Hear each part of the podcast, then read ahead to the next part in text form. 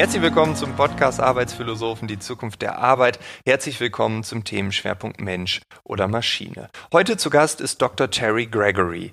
Er ist Teamleiter am IZA, das ist das Forschungsinstitut zur Zukunft der Arbeit. Er hat einen Forschungsschwerpunkt, er hat verschiedene Schwerpunkte, aber unter anderem liegt dieser Schwerpunkt auf dem Thema Arbeitsmarktwirkungen von Digitalisierung und Automatisierung. Also welche Auswirkungen entstehen auf dem Arbeitsmarkt durch mehr Digitalisierung, durch mehr Automatisierung. Er hat sehr viele Studien gelesen, er hat auch Studien selbst verfasst, er ist in der Historie sehr bewandert, von daher ist er unser absoluter Experte zum Thema Arbeitsmarkt und ich stelle ihm ganz einfach die Frage, werden wir bald alle arbeitslos? Weil die Frage schon oft in diesem Podcast aufkam. Und wenn nicht, was sich ja langsam rauskristallisiert, wo geht die Reise hin? Also, welche Jobs werden wir tendenziell in den nächsten Jahren ausführen, was kommt da auf uns zu und was passiert unter anderem auch mit unseren Löhnen. Werden wir mehr verdienen oder weniger, kann man da schon etwas sehen, beziehungsweise aus der Geschichte ableiten. Wie ich finde, ein sehr tolles Gespräch mit einer wissenschaftlichen Basis. Ich glaube, das ist ganz wichtig, wenn wir über dieses sehr emotionale Thema Mensch oder Maschine sprechen. Ich wünsche dir jetzt ganz viel Spaß mit Terry Gregory. Los geht's. Werden wir bald alle arbeitslos? Ja, also ich glaube, die, äh, diese Frage ist tatsächlich mit äh, Nein zu beantworten. Ich glaube, es gab immer schon diese Angst, dass wir, dass Technologien irgendwie Arbeitsplätze zerstören. Aber es ist ja so gewesen, dass in den meisten Wellen der Automatisierung oder in allen Wellen der Automatisierung eigentlich wir letztendlich nicht gesehen haben, dass die Arbeitslosigkeit sprunghaft angestiegen ist. Und das hat eben auch damit zu tun, dass ähm, oft auch unterschätzt wird, dass ähm, welches Potenzial da so besteht äh, und vor allen Dingen auch vernachlässigt wird, dass natürlich auf der einen Seite Jobs ja, durch Automatisierung verloren gehen oder Tätigkeiten ersetzt werden, aber gleichzeitig auch neue Tätigkeiten und neue äh, Berufsfelder entstehen, sodass man immer gucken muss, wie ist der Ausgleich zwischen äh, weggefallenen und neu entstandenen Jobs. Und da war die Bilanz eigentlich bisher immer positiv. Okay, also das heißt, das Thema ist nicht neu, es ist also eher so ein alter Wein in neuen Schläuchen. Und früher waren es die Industrieroboter, sind es ja immer noch, dann war es vielleicht das Internet, dann das Smartphone und jetzt die künstliche Intelligenz. Also es ist schon so, dass äh, jede Automatisierungswelle so seinen eigenen Charakter hatte, aber es war zumindest so in der, in der Vergangenheit und es gibt auch genügend Evidenzen dafür, dass man davon ausgehen kann, dass es auch in Zukunft so sein wird, dass äh, eigentlich es nie so war, dass nach einer Automatisierungswelle netto weniger Arbeitsplätze ähm, ja, zu sehen waren in der Volkswirtschaft. Es war eher ein großer struktureller Wandel äh, weg von den einen hin zu den anderen, sodass netto eigentlich genug Arbeit da war. Ähm, aber natürlich hat sich die Arbeit verändert. Insofern ist die ja. eigentlich zentrale wirtschaftspolitische Frage eben, welche neuen Tätigkeiten entstehen da eigentlich? Aber es ist weniger die Frage, ähm, wie viele Jobs wir letztendlich dann haben. Ne? Also es ist mehr das, ja, die, die Qualität der Arbeit und weniger, ob es genug Arbeit geben wird. Ah, okay, also das ist ja schon mal sehr beruhigend. Das heißt, wir haben alle Arbeit, wir wissen nur nicht, was da bald auf uns zukommt. Ja, das ist, ich, also es ist halt so, dass Automatisierungseffekte sind halt, haben halt viele, ja, es sind viele, gibt viele Kanäle, wie Automatisierung auf die, auf den Arbeitsmarkt wirkt. Also es ist natürlich so, dass man äh, sofort daran denkt, dass ein Roboter, der eingeführt wird, erstmal gewisse Tätigkeiten äh, ersetzt. Daran denkt man direkt erstmal. Deswegen äh, gibt es auch da gewisse Studien, die dann auch zeigen, wie viele solcher Tätigkeiten oder Jobs kann man denn so wegautomatisieren. Und ähm, aber die eigentlichen äh, Wirkungen auf dem Arbeitsmarkt, die, äh, die zeigen sich erst später. Nämlich äh, so ein Unternehmen, das ja dann automatisiert, wird ja produktiver. Durch diese erhöhte Produktivität wächst es auch schneller und kann natürlich insgesamt auch dann ähm, durch das Wachsen auch mehr, äh, schafft es letztendlich auch mehr Arbeit. Und das sieht man aber erst auf den zweiten Blick. Ne? Und dann kommt ja noch hinzu, dass sozusagen Volkswirtschaften, die insgesamt dann Unternehmen haben, die mehr oder schneller wachsen durch Automatisierung, wiederum auch für mehr Einkommen sorgen und dieses Einkommen wird wiederum in der Volkswirtschaft ausgegeben, sodass auch da wieder neue Arbeitsplätze entstehen. Das heißt, man muss immer auch gucken, äh, wie die verschiedenen Wirkungskanäle sind, um dann so eine Nettobilanz aufzumachen. Mhm. Okay, also Nettobilanz, äh, das haben wir, also Automatisierungswelle haben wir gelernt, Nettobilanz. Also wir erweitern unser Vokabular massiv gerade. Und äh, dann möchte ich aber direkt die nächste Frage an dich anstellen oder dir stellen. Es gibt sehr viele Studien, vielleicht ist es aber auch nur eine, ähm, wo dann drauf äh, aufgebaut wird, die sagen, ja, bis 2050 werden 70 Prozent aller Jobs automatisiert und die logische Konsequenz, was du ja gerade sagst, Ursache, Wirkung, das, da hapert es dann dran, ist ja, dass wir alle arbeitslos werden. Solche Studien machen doch automatisch Angst, oder? Absolut, die machen, die machen Angst und ähm, ich glaube auch, ähm, dass sie die falschen Botschaften oft senden. Weil bei ja. diesen Studien geht es meistens darum, um einzuschätzen, wie ist das Automatisierungspotenzial, also wie, inwiefern kann ich bestimmte Tätigkeiten ersetzen. Aber ähm, da ist noch lange nicht gesagt, äh, sozusagen, ob wirklich dann diese Tätigkeiten tatsächlich am Ende ersetzt werden und schon gar nicht äh, am Ende klar sozusagen, wie dann die Nettobilanz bei den Beschäft bei den Arbeits, bei den, bei den, bei den sozusagen Beschäftigtenzahlen sind. Ähm, zu, dahinzu kommt, dass noch diese Zahlen oft auch überschätzt werden. Also wir haben, es gibt ja so diese, es gibt ja einige Studien, die sagen dann, bis äh, äh, nächsten zehn Jahren werden bis zu 50 Prozent der Arbeitsplätze verloren gehen. Wir haben selbst in eigenen Studien gezeigt, dass äh, solche Szenarien ähm, tatsächlich das Potenzial überschätzen, weil es oft, äh, weil diese Studien oft auf so Berufsfelder gucken und gucken, die kategorisieren dann Berufe und sagen, ah, das ist ein Beruf, das wird weiter wichtig werden, andere Berufe werden aussterben ähm, und unterschätzen dann, dass natürlich der eigentliche Wandel innerhalb der Berufe stattfindet. Ja? Also es ist so, dass ähm, zwei Sekretäre, ähm, der eine macht vielleicht wirklich repetitive Aufgaben, sein Job könnte wirklich wegfallen und der andere macht aber bereits schon ähm, durch den Einsatz von Computern hochgradig Tätigkeiten, die man eben mittlerweile nicht mehr so einfach ersetzen kann, nämlich solche interaktiven Tätigkeiten. Und deswegen kommt es immer sehr auf den Arbeitsplatz an, ähm, ob jetzt am Ende ein Job wegfällt oder nicht. Man kann das nicht so pauschal über die Berufe so vereinfachen. Also auch ein Banker ist ja nicht immer ein Banker, sondern da gibt es ja auch verschiedene Abstufungen und Tätigkeitsbereiche, Schwerpunkte, Vertiefungen. Ähm, das ist, glaube ich, ähm, logisch. Ich habe im Gespräch mit Chris Plantener ein Zitat von Nick Ju aufgegriffen. Der hat nämlich äh, vor zwei Jahren auf einer KI-Konferenz gesagt, in fünf Jahren sind wir ein Internetunternehmen, keine Bank mehr. Und da hat er so diesen Prozess beschrieben, wie man äh, jetzt natürlich einfach ITler einstellen könnte, weil man ja bald ein Internetunternehmen ist. Aber er meinte, nein, nein, nein, da ist ein großer Denkfehler. Wir brauchen nämlich Banker, die was von IT verstehen und wir brauchen ITler, die, das, die was von Banking verstehen. Also das, was du gerade sagst, Jobs wandeln sich, bestimmte Dinge gehen weg, andere kommen kommen hinzu. Das hat er eigentlich ganz gut ähm, beschrieben an seinem Beispiel an der Bank ING. Ähm, ist es so, dass dann Algorithmen dann uns vielleicht in gewisser Weise auch den Takt vorgeben können oder ist das absolut Zukunftsmusik und noch gar nicht greifbar? Also ich glaube, dass ähm, es schon so ist, dass äh, diese neuen KI-Systeme äh, tatsächlich nochmal eine neue Dynamik reinbringen.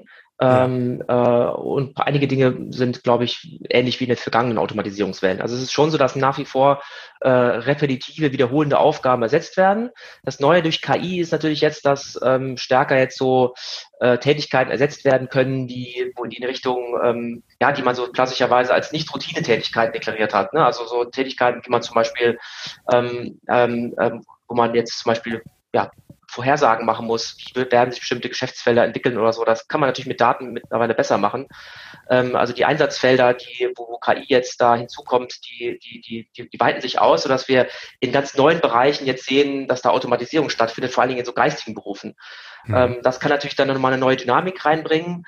Ähm, aber auch da wird es so sein, dass bestimmte Tätigkeiten dann wieder wegfallen werden und sich die Arbeiter wieder stärker spezialisieren auf andere Aufgaben, sodass man jetzt nicht irgendwie wieder befürchten muss, dass äh, KI jetzt wieder die ganzen Arbeitsplätze zerstört, sondern es wird den, eben den, den Wandel nochmal stärker forcieren in diesen Berufen, wo KI eingesetzt wird.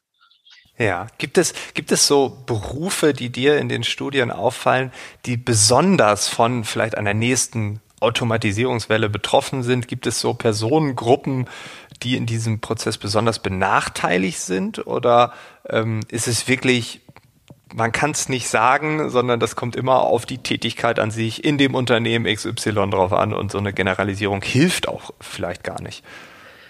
Ja, ich glaube, was sich jetzt schon so ein bisschen ändert, ist, dass ähm, früher war es ja so, dass vor allen Dingen diese ähm, repetitiven Tätigkeiten ersetzt wurden. Das waren ja klassischerweise so in der Produktion ähm, mhm. oder eben auch im ähm, Dienstleistungsbereich. Da gab es ja auch, gibt es ja auch viele Jobs, die sehr repetitiv waren, so Sachbearbeiterjobs. Ähm, das waren die, die ähm, vor allen Dingen weggefallen sind.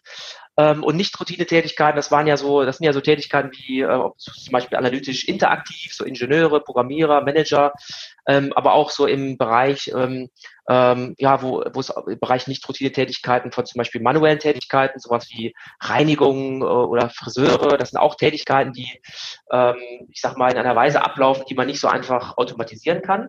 Mhm. Und äh, da dringen jetzt natürlich jetzt diese KI-Systeme, äh, die, die, die dringen jetzt quasi querfeld in all diese Berufe ein. KI ist jetzt gar nicht unbedingt jetzt was Produktionsspezifisches oder was Dienstleistungsspezifisches.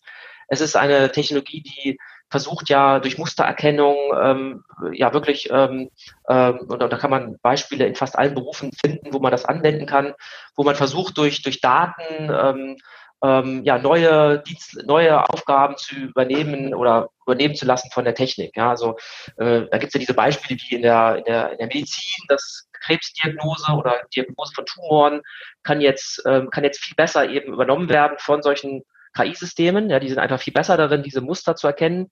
Oder auch, ähm, ja, auch Polizeiarbeit benutzt jetzt auch KI, um ähm, zu abzuschätzen, wie ist die Wahrscheinlichkeit, dass an äh, dem und dem Ort morgen ein äh, ähm, eine kriminelle Handlung passiert, sodass man da vielleicht schon äh, ähm, äh, ja gut, gut bisschen besser dagegen vorgehen kann oder oder bis hin zum Taxifahren, wo eben jetzt KI-Systeme Muster erkennen auf der Straße und das autonome Fahren ermöglichen.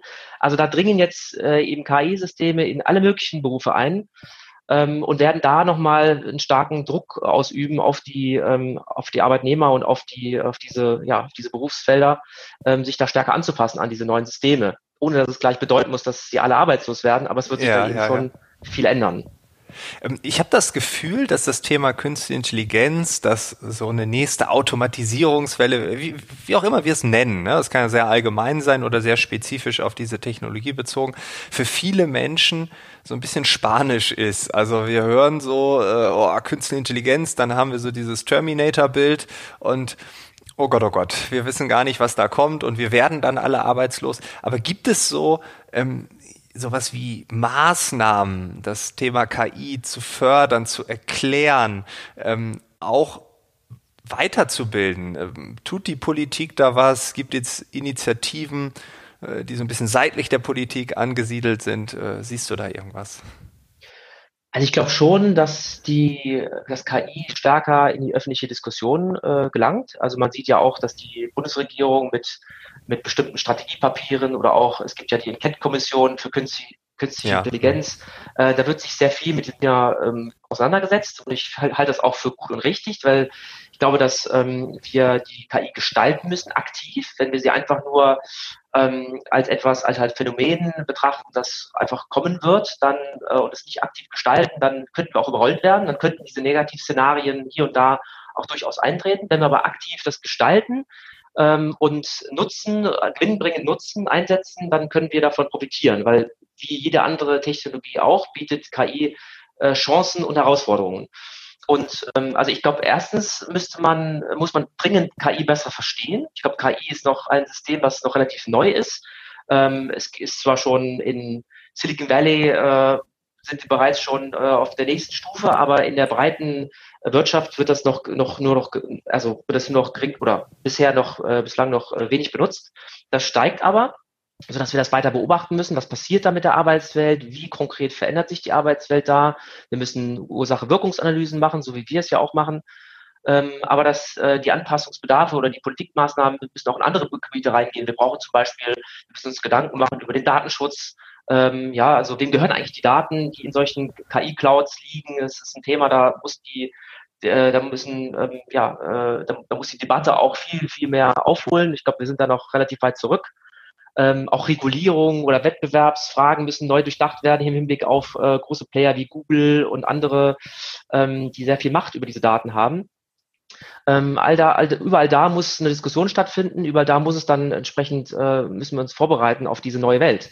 Ähm, ich glaube, dann können wir auch ähm, es schaffen, dass diese, dass, dass die KI-Systeme ähm, ja, produktiv und gewinnbringend eingesetzt werden. Mhm. Also wie verändert sich die Arbeitswelt? Da bin ich schon bei der nächsten Frage. Wie verändert sich das Gehalt? Also wie verändern sich unsere Löhne? Wenn es neue Jobs, neue Berufe gibt, gibt es da Erfahrungswerte aus der Vergangenheit? Kann man sagen, mit jeder Automatisierungswelle haben wir 5000 Euro brutto weniger verdient und bald sind wir bei Null? Also ich glaube, die Lohneffekte, die sind, äh, die, das ist ein Zusammenspiel aus verschiedenen Faktoren. Ähm, ich glaube, ähm, also zum einen hängt es natürlich davon ab, wie viele, ähm, wie, also hängt von der Arbeitsnachfrage ab, wie viele Arbeiter werden in einer bestimmten Klasse oder in einer bestimmten Berufsgruppe ähm, nachgefragt. Also wenn jetzt zum Beispiel sehr viele Ingenieure nachgefragt werden, dann gehen auch grundsätzlich die Gehälter in diesen Bereichen hoch. Ja. Wenn aber wiederum ähm, das Arbeitsangebot, also die, das Angebot an Arbeitskräften in einem bestimmten Berufsfeld steigt, dann kann es auch wieder den Lohn drücken. Ja? Also ich glaube, ähm, äh, ein Beispiel fürs Letztere wäre ja, dass zum Beispiel auch durch, durch, durch Digitalisierung, durch zum Beispiel der, den Onlinehandel ja auch sehr viele ähm, Beschäftigte im Niedriglohnsektor nachgefragt werden. Also man denke jetzt auch an den Paketdienstleister oder so. Das ist ja auch eine Folge von digitalen Geschäftsmodellen, wo, wo ja. viel mehr über das Internet bestellt wird. Dann steht eine unglaubliche ähm, Arbeitsnachfrage. Es werden wahnsinnig viele Paketboten dann eingestellt, die aber klassischerweise nicht so gut verdienen. Insofern, ähm, weil da gibt es auch viele, ähm, da gibt es nicht so einen Fachkräfteengpass wie zum Beispiel bei den Ingenieuren, sodass da eine, eine, ein großes Angebot an Arbeitskräften eher dazu führen könnte, dass da äh, sogar die Löhne eher tendenziell ähm, ja, sich schlecht entwickeln. Ja, also kommt immer auf die, auf die sozusagen das Gegenspiel von Arbeitsnachfrage und Arbeitsangebot. Ähm, darauf kommt es am Ende an. Hm. Ja, okay. Und gleichzeitig bei den ähm, äh, Jobs, wo man vielleicht ein bisschen mehr pauken muss. Da hat man da auch noch sowas wie den Schweinezyklus. Da wird gesagt, wir brauchen Ingenieure. Dann haben wir in sechs Jahren viel zu viele, weil es dann alle studiert haben. Richtig, das kommt wenn, natürlich auch noch dazu. Absolut. Wenn dann zum Beispiel, genau, das Bildungssystem dazu führt, dass in gewissen Berufsfeldern sehr viele, äh, wenn jetzt ganz viele Programmierer auf den Markt kommen, dann könnte das natürlich generell den, den Lohn wieder drücken. Ähm, was aber jetzt wahrscheinlich aufgrund der hohen Nachfrage an diesen Personen eher nicht zu erwarten ist. Ich glaube, wir müssen eher befürchten, dass es ein, dass wir auf einen Fachkräftemangel hinsteuern, wo es eben zu wenig von diesen ähm, hochqualifizierten Fachkräften gibt. Hm. Ja, aktuell definitiv. Ne? Aber man könnte ja auch hier äh, ein bisschen weiterschauen und sehen, okay, vielleicht kann die KI bestimmte Dinge, die heute von Programmierern programmiert werden, ähm, übernehmen und die KI programmiert selbstständig vor sich hin, wenn vorher einmal jemand die KI vernünftig programmiert hat. Also es könnte ja auch in diese Richtung gehen, aber da reden wir, glaube ich, von so ein bisschen äh, Glaskugel und eher 10, 20, 30 Jahre als die nächsten fünf. Ja, also da richtig, ja. das wäre wär wahrscheinlich zu abgespaced, aber wie verändert sich die Arbeit an sich? Also Inhalt, Form, Struktur, Kommunikation. Ähm, was könnt ihr da aktuell messen? Gibt es da Studien, wo du sagst, äh, das ist irgendwie besonders überraschend oder ähm, äh, das hätten wir gar nicht erwartet, wenn man an, an nächste Formen der Automatisierung denkt? Ja, ich glaube, da gibt es äh, viele Dimensionen, wo sich das Ganze gerade ein bisschen verändert. Also was, was jetzt klassisch abläuft, ist, dass nach wie vor, man sieht, der Tätigkeitswandel, also weg von diesen wiederholenden, repetitiven Routinetätigkeiten, der geht weiter äh, und der, äh, es geht weiter in Richtung dieser Nicht-Routinetätigkeiten. Also es wird immer wichtiger, was Maschinen nicht so gut können. Analytisches Denken oder gerade auch das Interaktive ähm, auf Kunden eingehen oder das, was auch Manager gut können, also mit, mit mit Menschen führen und solche Dinge, da können aktuell eben noch KI-Systeme jetzt irgendwie oder andere Technologien äh, sind da ein Nachteil. Ähm, also da läuft es eher klassisch ab. Was jetzt ein bisschen sich verändert, ist, dass durch KI jetzt zunehmend auch ähm, ja, ähm, Tätigkeiten ja übernommen werden, wo es ja darum geht, mit eben äh, Muster zu erkennen und ähm, wo man auch gar nicht unbedingt, äh, das sind ja keine, auf, keine klassischen Tätigkeiten, die ja kodifiz kodifizierbar oder für einen Computer programmierbar sind. Das sind ja teilweise auch, da werden dann ähm, ohne ein konkretes Konzept werden ja Muster erkannt von einem KI-System und dann Prognosen gemacht. Ähm, da, da, da, ich glaube, da wird sich viel ändern. Ich glaube, in den Bereichen, da werden Tätigkeiten stärker übernommen, die werden wegfallen, ähm, sodass man auch der, als Mensch sagen, äh, da zunehmend darauf fokussieren muss, eher mit solchen KI-Systemen zusammenzuarbeiten. Ich glaube, Programmierer, die sowas, die mit solchen KI-Systemen umgehen können, das sind, glaube ich, die Gewinner von diesem Tätigkeitswandel aber auch ähm, es passt sich ja die ganze Unternehmenslandschaft an diese KI-Systeme an. Ja, also ähm, ja, auch die die Leute, die früher mit Datenschutz beschäftigt waren, die müssen jetzt viel mehr dann solche Konzepte Stimmt. durchdenken. Ja. Ähm, auch Juristen in solchen solchen Unternehmen, die jetzt KI einsetzen, haben es mit ganz anderen Fragestellungen zu tun. Also die ganzen Berufe in diesen Unternehmen passen sich ja an an diese neue Unternehmenswelt, die KI gesteuert ist. Insofern werden wir da überall in diesen Berufen, in diesen Jobs äh, Anpassungen sehen in Richtung ähm, ja, angepasster äh, Tätigkeitsfelder. Mhm. Und wenn wir jetzt mal den demografischen Wandel nehmen, also bis 2030 haben wir so vier bis sechs Millionen weniger Erwerbstätige, je nach Wanderungssaldo. Ähm, da sind doch dann KI und Co. so ein logischer Ersatz für die Arbeit, oder? Ich meine, vier bis sechs Millionen Erwerbstätige weniger zu haben innerhalb der nächsten zehn Jahre, das macht ja was mit einer Volkswirtschaft.